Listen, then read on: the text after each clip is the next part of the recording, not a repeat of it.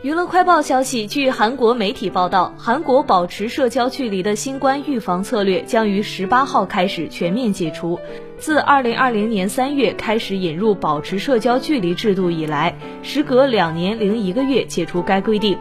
室内外佩戴口罩的措施将于两周以后再次确认是否持续。